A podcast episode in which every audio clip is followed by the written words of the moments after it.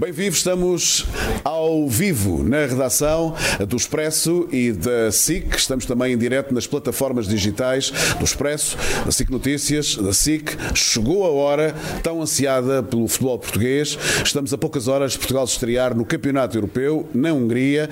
Eh, vamos eh, já diretamente para a Hungria, onde está também o Diogo eh, Torres. Connosco está também o João Rosado. Vamos entre os três falar um bocadinho deste arranque da Seleção Nacional e da expectativa que isso cria. Boa tarde, João. Olá, Paulo. Diogo, bem-vindo ao, ao, vivo também. Estás ao vivo mesmo em, em Budapeste.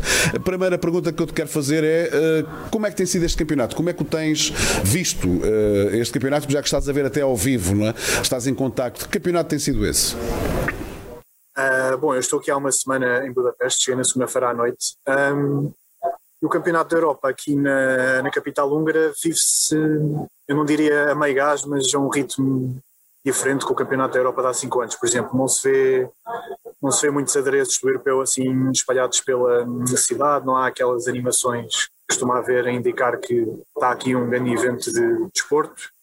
Uh, uh, até mesmo a fanzone acho que foi montada um pouco em cima da hora, acho que foi assim, só ficou pronta tipo terça ou quarta-feira. Uh, isto porquê? Porque claro que a pandemia ia sempre condicionar um bocado ambiente. E, e, pronto, até mesmo nos jogos que já houve desde sexta-feira não se vê tipo muita gente reunida em bares ou restaurantes para ver as seleções. Portanto, eu diria que os húngaros aqui não têm vivido assim pronto, a prova muito efusivamente, digamos. João, o, Diogo Pombo está, está a fazer de, Budapeste em direto. Um, já, já gostava de lhe perguntar a seguir uh, como é que, apesar de tudo, o que é que se diz lá sobre este? E queria começar contigo esta, esta parte. Vamos a isso. Uh, este é um campeonato muito sui generis, é um campeonato uh, com algumas desigualdades, digamos assim, porque não faz muito sentido que haja seleções que façam o seu percurso, se forem até ao fim, praticamente em casa, que é o caso da Inglaterra.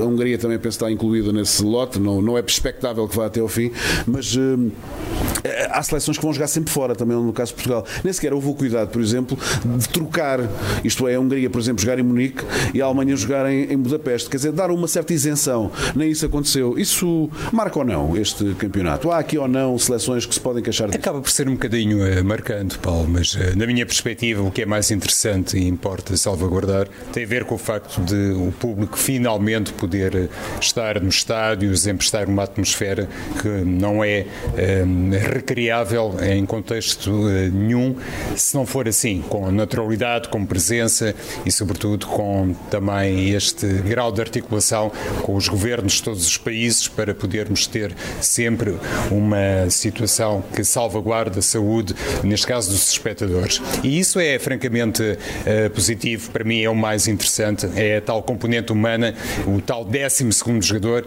que no caso concreto de Portugal acaba por uh, poder causar alguma uh, perturbação, mas convenhamos, os jogadores portugueses estão muito habituados a lidar com tudo isso.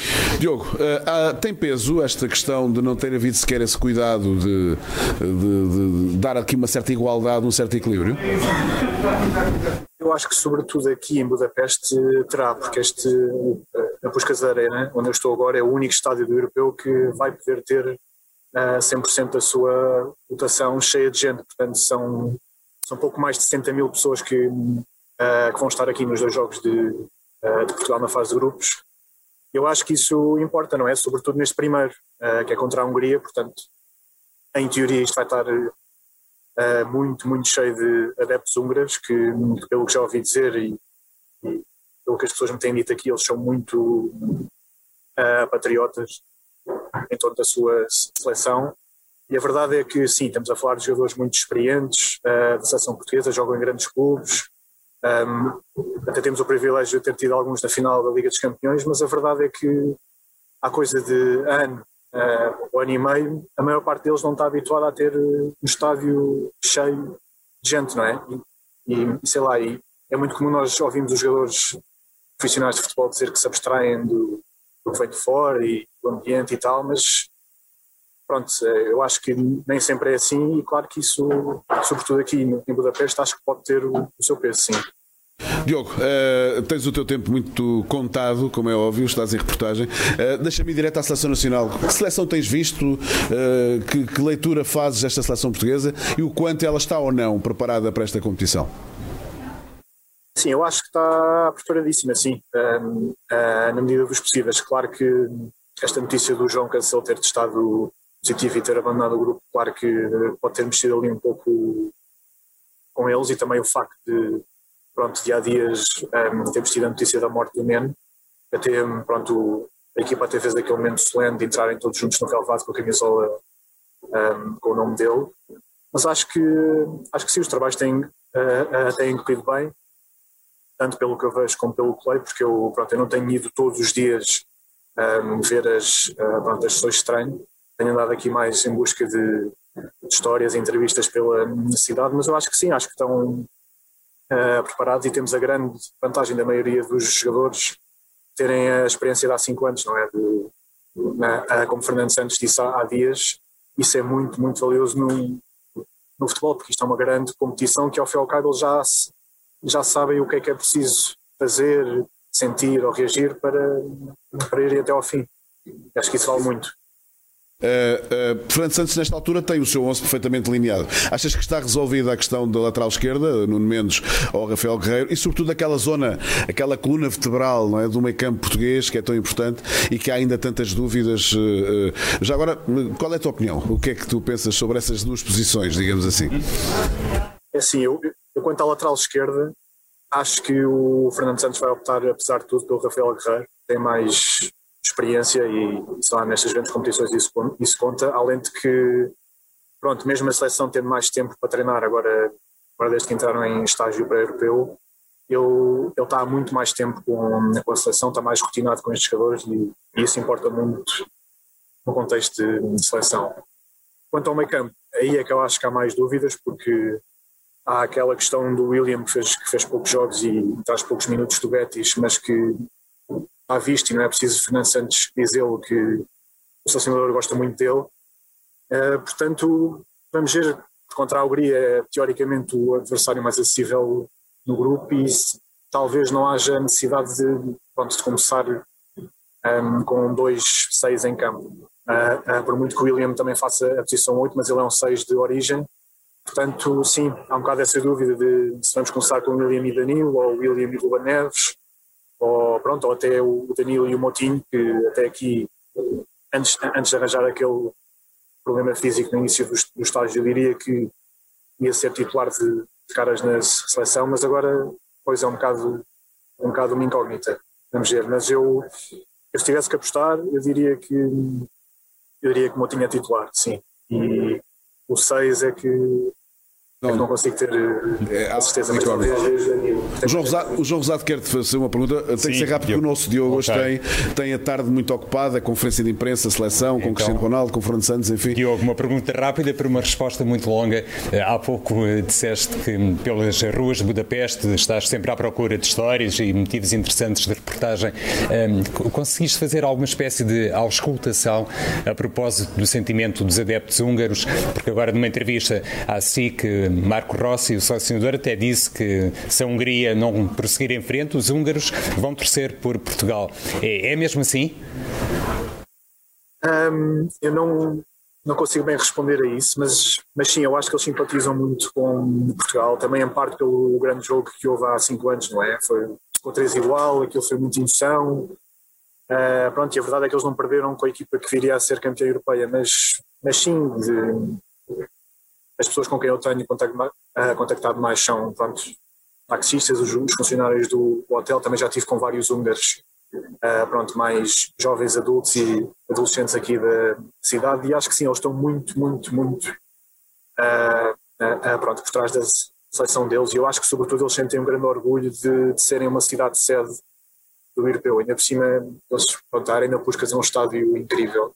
É, é moderno e está novo e é muito bonito e acho que eles, sobretudo, eles sentem isso, um, grande uh, pronto, orgulho de terem aqui o, o ir para tão perto.